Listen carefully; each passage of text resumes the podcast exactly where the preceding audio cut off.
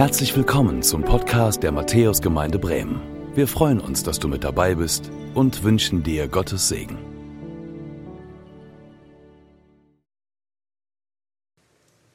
Als ich hörte, dass wir wieder über Josef sprechen, musste ich an eine meiner ersten Predigten denken, die ich hier halten durfte. Und ähm, ich dachte dann so, warum wieder Josef? Und ich muss ein Geständnis machen. Ich mag diese Geschichte irgendwie nicht so. Also ich habe mal so rumgefragt in meinem Umkreis und äh, da sagten viele, doch Josef, das ist eine super, super Geschichte. Und irgendwie hat mich, als ich diese Geschichte das erste Mal hörte, wahrscheinlich als kleiner Junge, auf dem falschen, falschen Fuß erwischt. Und ich habe mich immer gefragt, warum dieses ganze Hin und Her? Also diese Situation, in der dann die Brüder von Josef zu Josef kommen. Josef war inzwischen Regent, das haben wir gerade eben gelesen. Er war derjenige, der von Gott auserwählt wurde, dem Gott Träume gegeben hatte. Und diese Träume sind in Erfüllung gegangen. Denn Regent bedeutete, dass er zum einen Autorität hatte, das ist das Bild mit den Sternen und dem Mond und der Sonne, die sich verneigen. Und er war der Versorger. Der ganze Besitz Ägyptens wurde ihm anvertraut. Und es war eine große Hungersnot in der ganzen Region.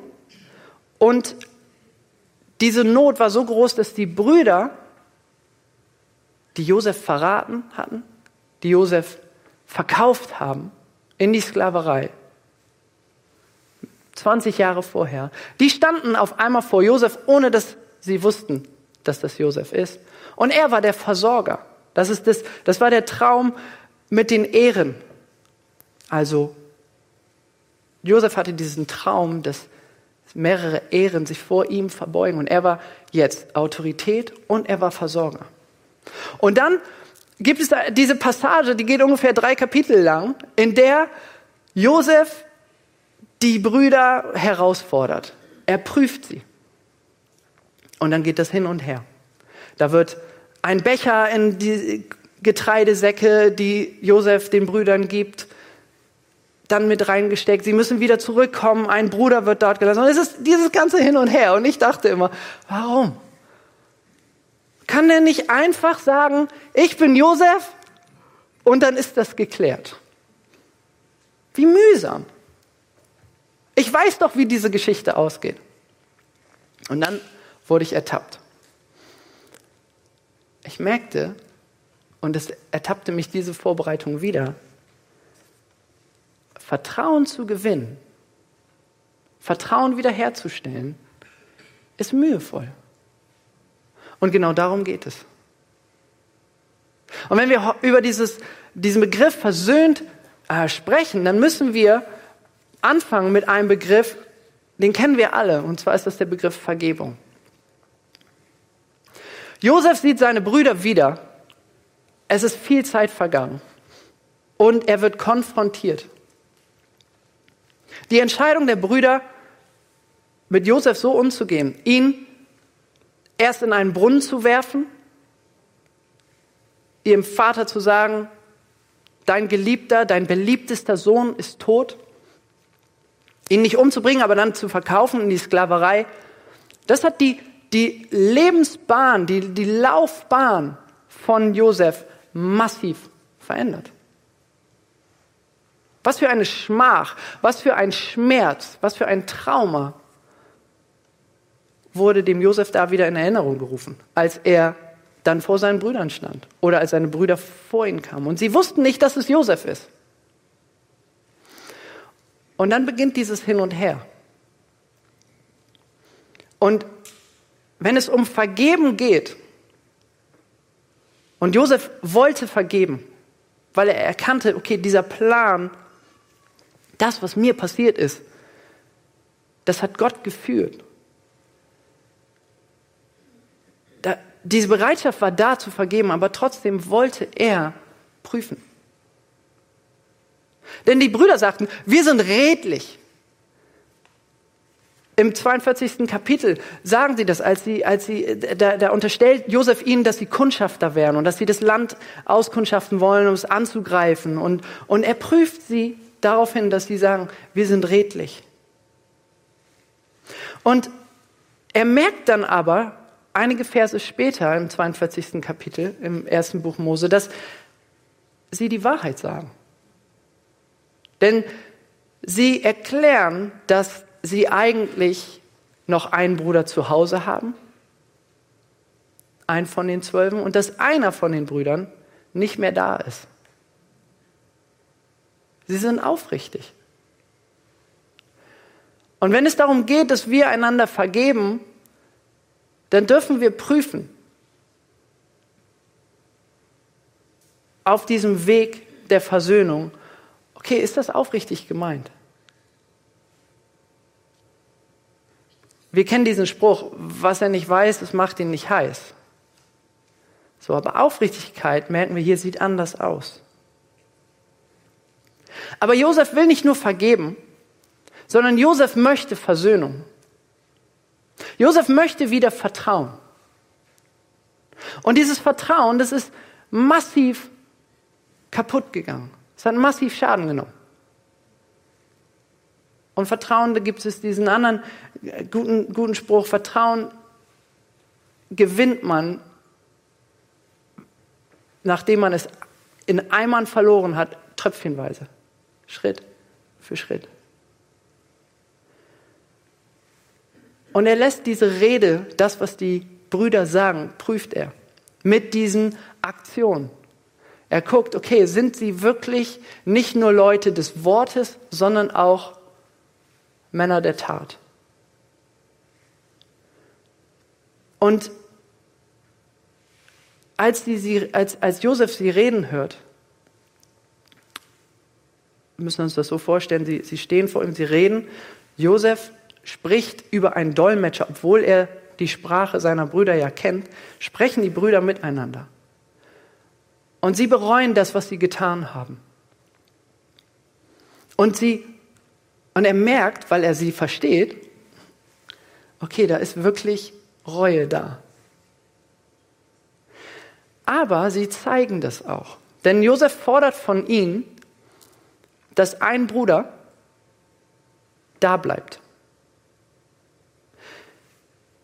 Die Brüder kommen, um Getreide zu bekommen.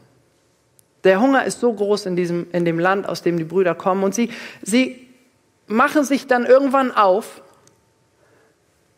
stehen vor Josef, um diese Getreide zu bekommen. Und Josef sagt, ihr kriegt das nur, wenn ich den kleinsten Bruder sehe. Und als Pfand lasst ihr mir den großen da. Sie, er sieht, okay, da ist nicht nur Reue in den Worten, sondern auch, sie zeigen es auch nach außen. Und in diesem Moment bricht es aus Josef heraus. Er beginnt zu weinen. Er, er kann nicht mehr. Er ist überwältigt von der Situation. Vielleicht sind es die Erinnerungen, vielleicht ist es die Veränderung, die er sieht. Aber er sagt, stopp.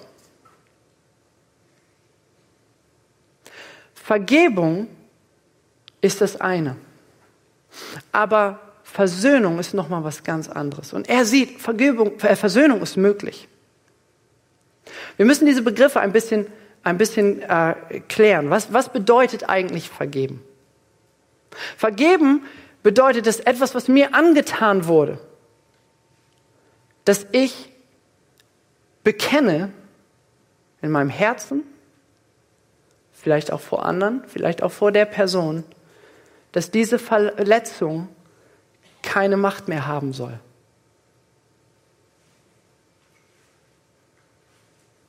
Und wenn wir uns das Leben von Jesus anschauen und uns das angucken, was er dazu sagt, zu dem Thema Vergebung, dann müssen wir feststellen, dass Jesus das sogar fordert, dass wir vergeben.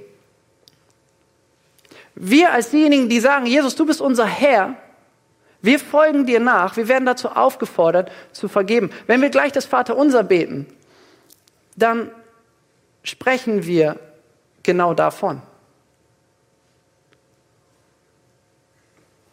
Jesus wiederholt das immer und immer wieder. Vergebung ist, er fordert es ein, das ist eine Pflicht. Wir sollen das tun, was Jesus getan hat. Und Jesus hat uns vergeben. Und nun sind wir als seine Gesandten diejenigen, die auch Vergebung leben sollen. Außerdem bedeutet Vergebung Befreiung oder Freiheit. Das auf der einen Seite ist da, mir wurde vergeben. Wir als Christen, wir als die, die sagen, Jesus, du bist unser Herr. Ich glaube daran, so wie wir das eben im Glaubensbekenntnis bekannt haben. Ich glaube daran, dass du für meine Schuld gestorben bist, dass du wieder auferstanden bist von den Toten. Ich nehme, wir nehmen diese Vergebung, dieses Werk der Vergebung, nehmen wir an.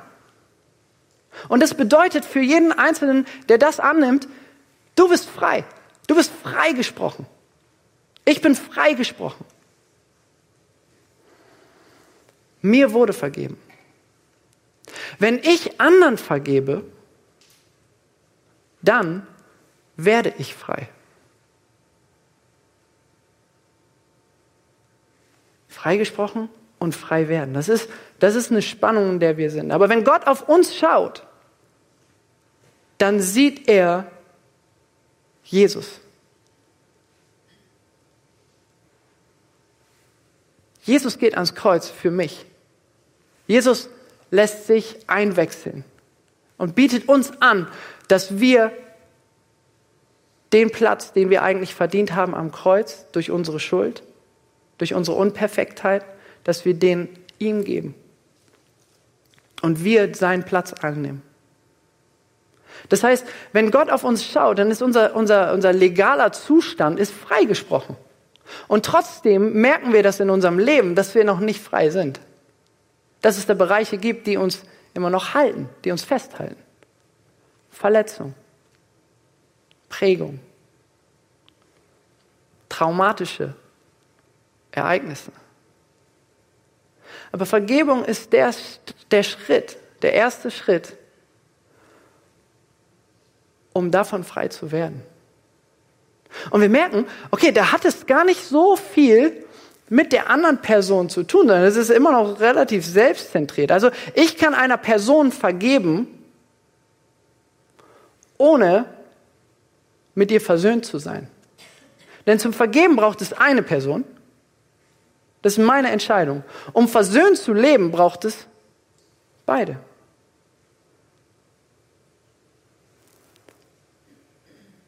Ein weiteren Aspekt, den wir, wenn wir in Vergebung leben und aus der Vergebung leben und anderen vergeben, erfahren werden, ist Formation.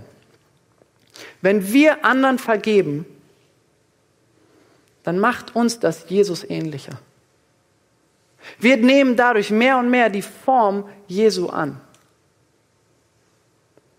weil wir dadurch selbstloser werden weil wir dadurch die Liebe regieren lassen in unserem Leben. Und mehr und mehr Frieden in uns Raum nimmt. Und das verändert uns zu einer Person, die Jesus ähnlicher ist. Mehr und mehr. Und wir merken auf einmal, okay, wenn Jesus fordert, ihr sollt einander vergeben, dann, dann merken wir, okay, das führt in die Freiheit, das macht uns, macht uns Jesus ähnlicher. Aber wir merken, aus uns selbst heraus zu vergeben, ist total schwer. Und um in Vergebung zu leben und auch anderen zu vergeben, braucht es noch etwas weiteres. Und zwar, dass wir uns immer wieder neu füllen lassen von der Vaterliebe. Ich habe gerade erzählt, was Jesus gesagt hat. Ich habe erzählt, was Jesus getan hat am Kreuz. Und oft schauen wir in in das Leben von Jesus und gucken uns die Highlights an. Und was wir aber vergessen ist, dass, dass Jesus ein Mensch war, dass Jesus Gott war und dass er immer wieder sich zurückzog und innehielt.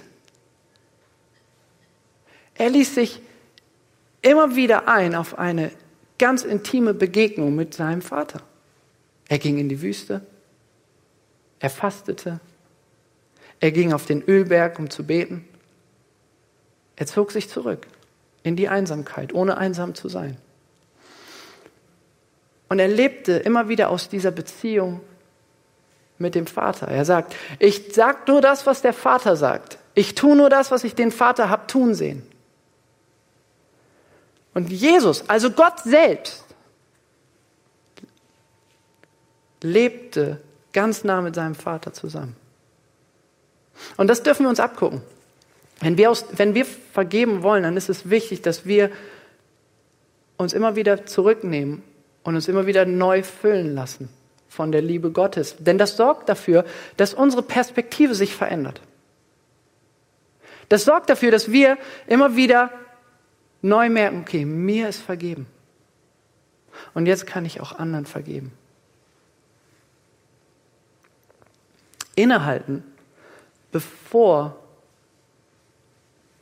Aktion oder bevor Trubel ist.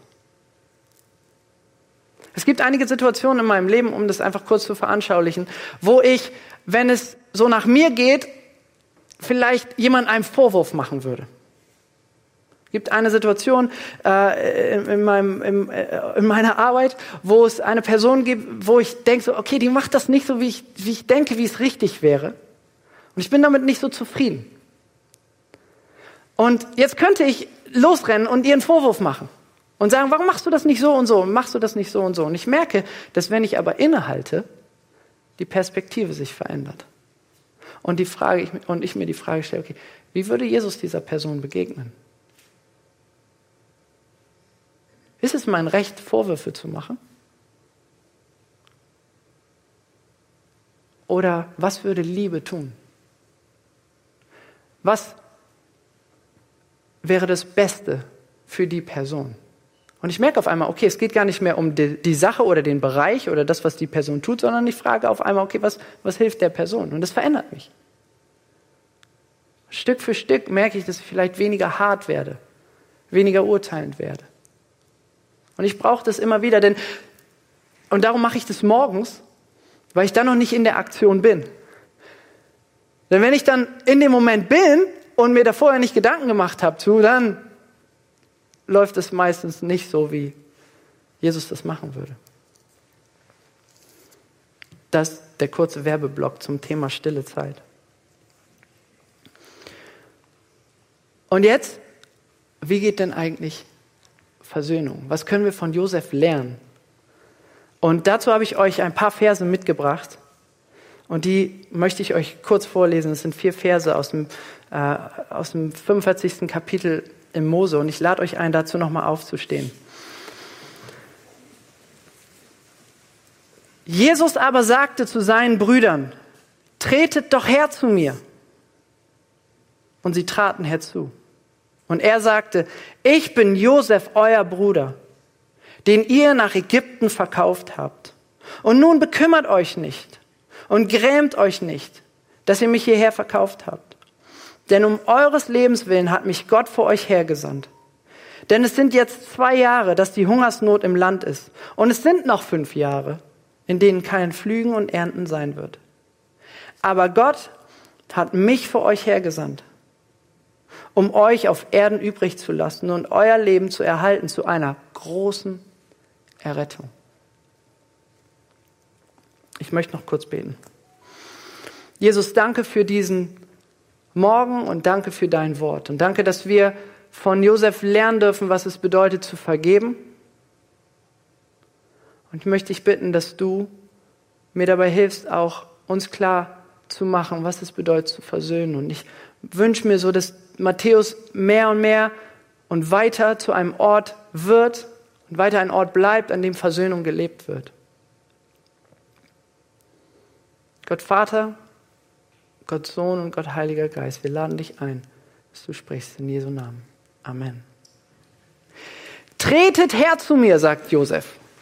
Also das Hin und Her ist, ist vorbei. Und Josef sagt, okay, jetzt ist der nächste, nächste Step ist dran. Und er sagt, tretet her zu mir. Das ist so ein, so ein Satz, den man vielleicht irgendwie beiläufig liest, weil man dann denkt, okay, was passiert jetzt? Aber in diesem, in diesem Satz, tretet her zu mir, steckt so viel drin. Wir merken, okay, es braucht beide Parteien. Josef möchte Versöhnung. Und Josef sagt, komm, kommt näher zu mir. Er sucht, er sucht die Nähe. Er wendet sich ihnen zu. Er der Regent, er die Autorität, er der Versorger. Er der verletzt wurde. Er der mit dem Trauma. Er wendet sich zu. Er, er der, der, ohne dass er das verdient hat, gefangen genommen wurde, ausgepeitscht wurde und Schmach erlebte. Er wendet sich seinen Brüdern zu. Er fokussiert sich auf die Brüder. Es geht, es geht ihm nicht um irgendwelche Leute, sondern es geht ihm um die Brüder, mit denen er diese schlimme Geschichte hatte. Und dann offenbart er sich. Er ergibt sich zu erkennen. Er sagt, ich bin Josef, euer Bruder. Er sagt nicht, ich bin Josef, der, den ihr, sondern erstmal sagt er, Josef, euer Bruder. Er wendet sich ihnen zu. Er, er gibt sich zu erkennen. Und das ist genau das Gleiche, was wir bei Jesus sehen. Jesus sucht die Nähe. Gott sucht die Nähe zu uns Menschen. Gott wird Mensch. Er, er begibt sich auf uns zu. Er wendet sich uns zu. Er begegnet uns. Er geht, er geht allen Menschen nach. Er geht dir nach. Er will Versöhnung mit dir. Und er weiß ganz genau, wer du bist, was deine Geschichte ist, was in deinem Leben gerade los ist, was deine Sorgen sind, was deine Ängste sind, worin du gut bist. Er weiß, was gut für dich wäre. Er hat einen Plan für dich. Er weiß, wie du heißt. Er kannte dich schon im Mutterleib. Und er nimmt dich in den Blick und er will dir nahe sein. Und Gott gibt sich zu erkennen durch Jesus. Wenn du wissen willst, wie Gott ist, dann dürfen wir uns Jesus anschauen, weil 100% von Gott sind in Jesus. Und diese Parallele in diesem Vers, ganz einfach, die, die, die, die begeistert mich total. Und was passiert? Josef tritt herzu, ähm, Josef macht sich auf den Weg sozusagen, er offenbart sich. Und Frieden erobert den Raum. Frieden kommt in den Raum. Es muss ein Wahnsinns, ein Wahnsinnsschock gewesen sein für die Brüder. Also wenn man so richtig krass ertappt wurde, ich weiß nicht, ob ihr das, ob ihr das Gefühl kennt. Dann auch bei sowas. Die ganze Zeit, dieses ganze Hin und Her, das wusstest du? Hoi, hoi, hoi. Aber auf einmal merken sie, er ist immer noch unser Bruder. Er nennt sich Bruder. Und Frieden erobert den Raum. Mauern werden abgebrochen. Und dann lesen wir weiter im, im, äh, im siebten Vers. Aber Gott hat mich vor euch hergesandt, um euch auf Erden übrig zu lassen und euer Leben zu erhalten. Versöhnung bedeutet, Leben zu erhalten. Versöhnung bedeutet, Leben zu kreieren. Wenn Versöhnung geschieht, dann ist danach mehr Leben. Leben wird gestaltet, Leben wird kreiert. Und wir merken auf einmal, okay, diese Parallele zu, zu dem, was, was Gott tut und dem, was hier passiert in der zwischenmenschlichen Beziehung, das ist identisch. Selbstlosigkeit wächst, wenn wir Versöhnung angehen. Und das Reich Gottes, das Reich des Friedens breitet sich aus.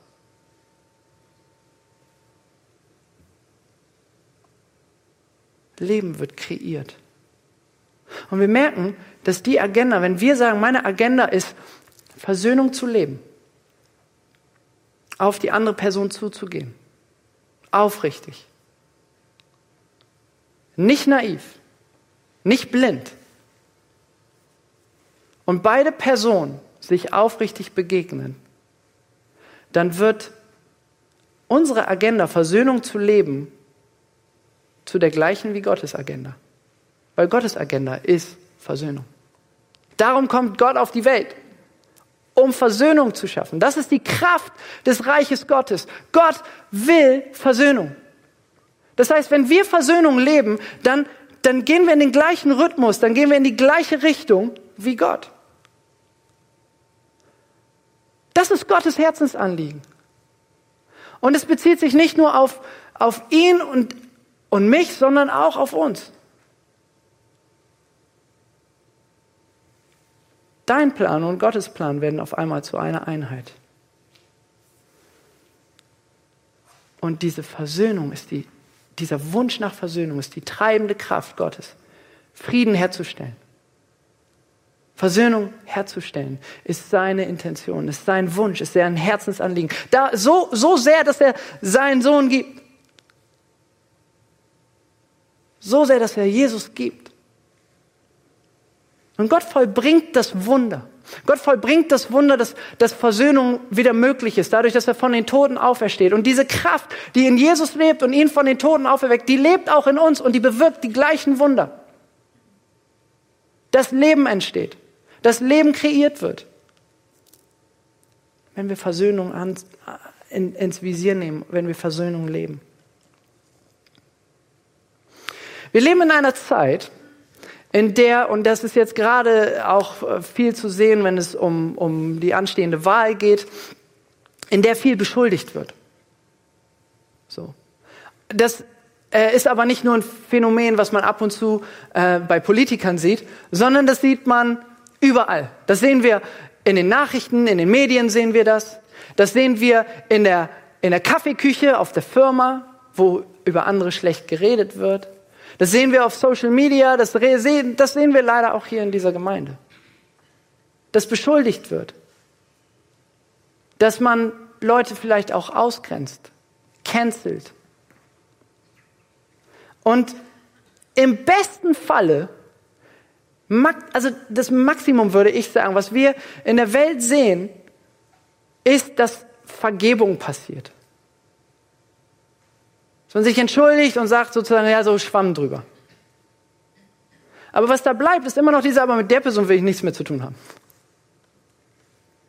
Was wir kaum sehen, ist Versöhnung. Und wir als Christen, wir als Volk Gottes dürfen diese inspirierende Alternative leben. Und dafür möchte ich werben heute. Was wäre, wenn Matthäus, wenn diese Gemeinde hier ein Ort ist der Versöhnung, ein Ort ist, an dem der Frieden Raum nimmt? Ein Ort ist, wo gesagt wird, komm zu mir, mein Bruder, komm zu mir, meine Schwester. Ich möchte nicht nur vergeben, sondern ich möchte mit dir unterwegs sein. Ja, wir haben unterschiedliche Meinungen, was die Impfung angeht. Ja, wir haben unterschiedliche Meinungen, was die richtige Partei angeht. Es gibt so viel, was uns auseinanderdrücken will. Auch hier. In der Jugend, in den Teams, in den Hauskreisen. Da wird debattiert. Da wird gestritten. Und da werden Mauern hochgezogen. Was wäre, wenn wir ein Ort sind, an dem man sagt, du bist mein Bruder, du bist meine Schwester. Ich, ich, ich gehe nicht darauf, Recht zu haben, es besser zu wissen,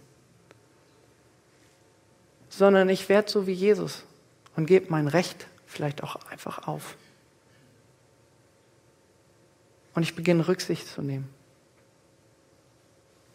Weil wir sind, wir sind Jesus-Nachfolger. Wir sind diejenigen, die sagen, wir sind beim Prakt äh, im Praktikum bei Jesus. Als Jesus-Praktikanten machen wir das, was Jesus macht. Und das verändert uns. Und ich wünsche mir, dass, dass dieser Friede hier noch mehr Platz gewinnt. In den Hauskreisen. Dass wenn andere Leute hierher kommen und sagen, hier ist was anders. Da draußen in der Welt, da, da erlebe ich maximal Vergebung. Aber das ist ein Ort, wo ich Versöhnung erleben kann. Mit Gott, aber auch mit anderen. Wo ich mit meinen Fehlern, mit meinem Scheitern, mit meinem, wo ich Leute verraten habe, wo ich Leute verletzt habe, wo ich Leute beschämt habe, wo ich trotzdem kommen darf und zu mir jemand sagt, du bist mein Bruder. Wenn das nicht jemand zu mir gesagt hätte, vor einigen Jahren, dann würde ich hier nicht stehen. Die Scham, die in mir lebte, die war so stark, die ließ mich eigentlich nur noch wegrennen. Ich war nicht jemand wie Josef, sondern ich war jemand wie Ruben oder wie Simeon. Ich habe Leute verletzt. Und ich tue das sicherlich leider immer noch. Aber zu erleben, wenn eine andere Person sagt, tritt her zu mir. Du bist mein Bruder. Ich vergebe dir. Und das ist schwer. Das hat dafür gesorgt, dass ich, dass ich noch hier, hier bin. ich wünsche mir, dass das strahlt.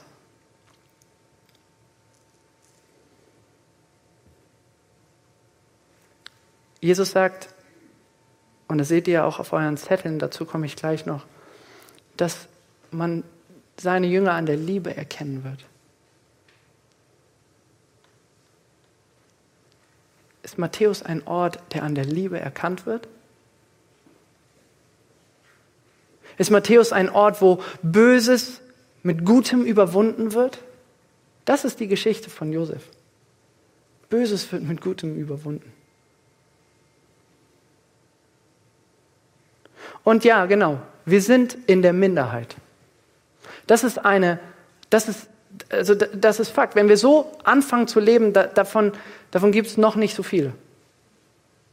Da leben wir in der Minderheit. Aber was wäre, wenn wir diese Minderheit sind, die kreiert, die Leben kreiert? Eine kreative, eine kreierende Minderheit. Das soll Matthäus sein. Das soll Gottes Volk sein. Das ist Gottes Volk, weil sein Geist in uns lebt, weil die Vergebung in uns lebt, weil Jesus uns das vormacht. Und zum Abschluss möchte ich dir ein paar Fragen stellen und dir jetzt ein bisschen Zeit geben, darüber nachzudenken. Ich möchte dich fragen, wo, wo muss Liebe hin? Wo ist der Punkt, wo du sagen kannst, okay, da kann ich noch selbstloser werden. In der Beziehung zu meinem Partner, zu meinem Nachbarn. Wo kann ich noch mehr das Beste im Sinn haben für die andere Person? Wo gibt es Bereiche, wo ich um Vergebung bitten muss?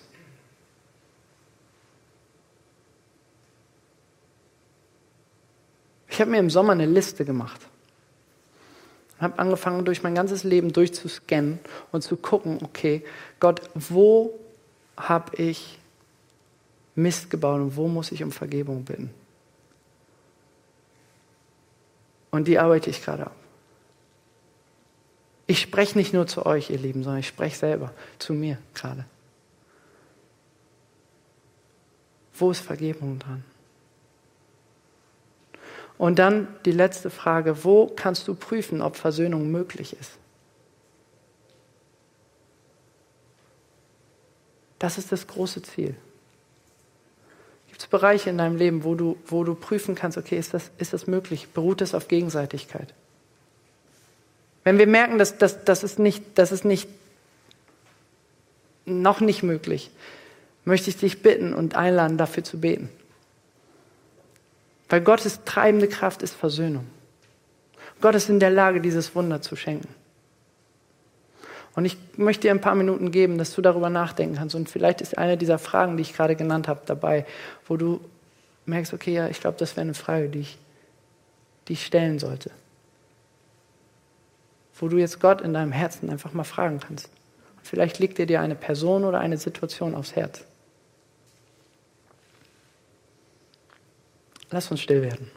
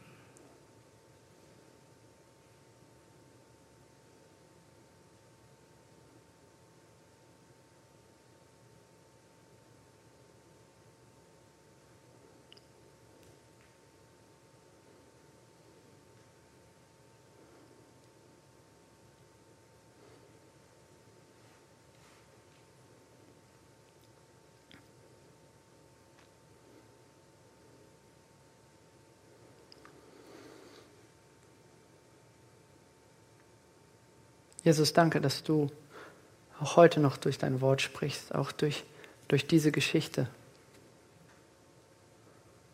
Und ich möchte dich einladen, dass du durch deinen Geist uns zeigst, wo Vergebung dran ist.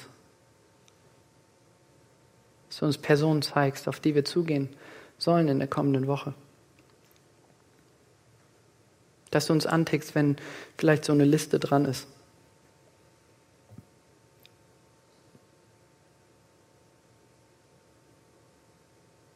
Heiliger Geist, danke, dass du in uns lebst und bei uns bist und dieses Wunder vollbringen willst, der Versöhnung.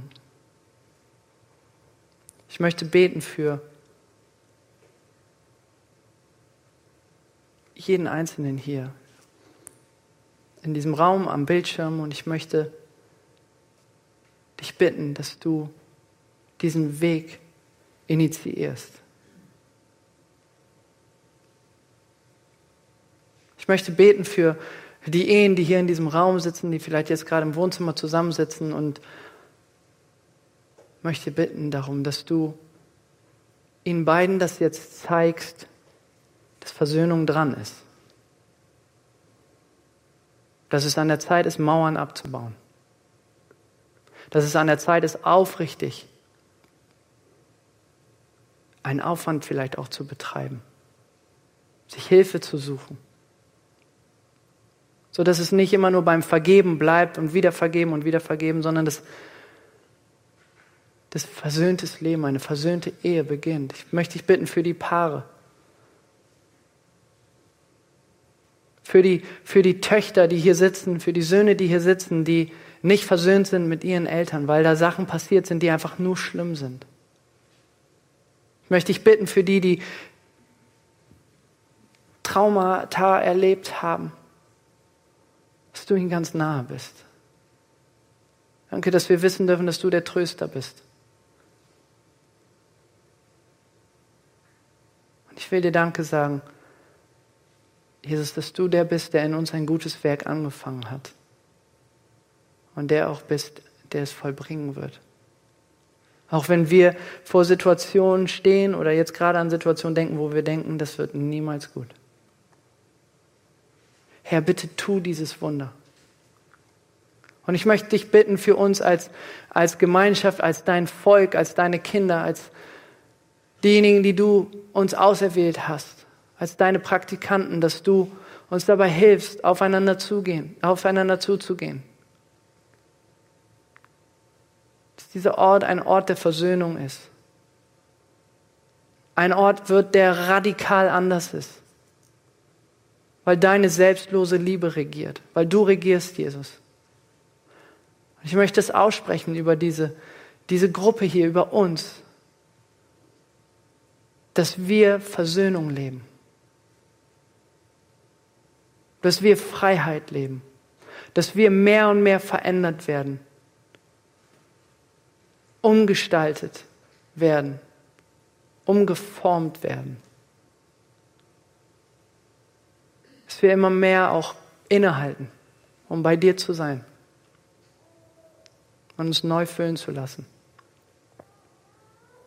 Jesus, danke, dass du ans Kreuz gegangen bist, um Vergebung zu ermöglichen, sodass wir mit dem Vater versöhnt sind, dass du den Weg frei gemacht hast. Das ist unbegreifbar.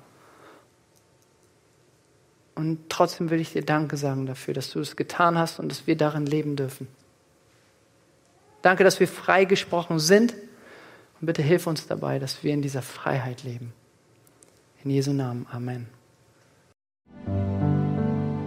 Danke fürs Zuhören. Wir hoffen, dass du heute inspiriert und ermutigt wurdest durch Gottes lebendiges Wort. Unser Gebet ist, dass es viel Frucht bringt. Weitere Infos findest du unter www.matthäus.net.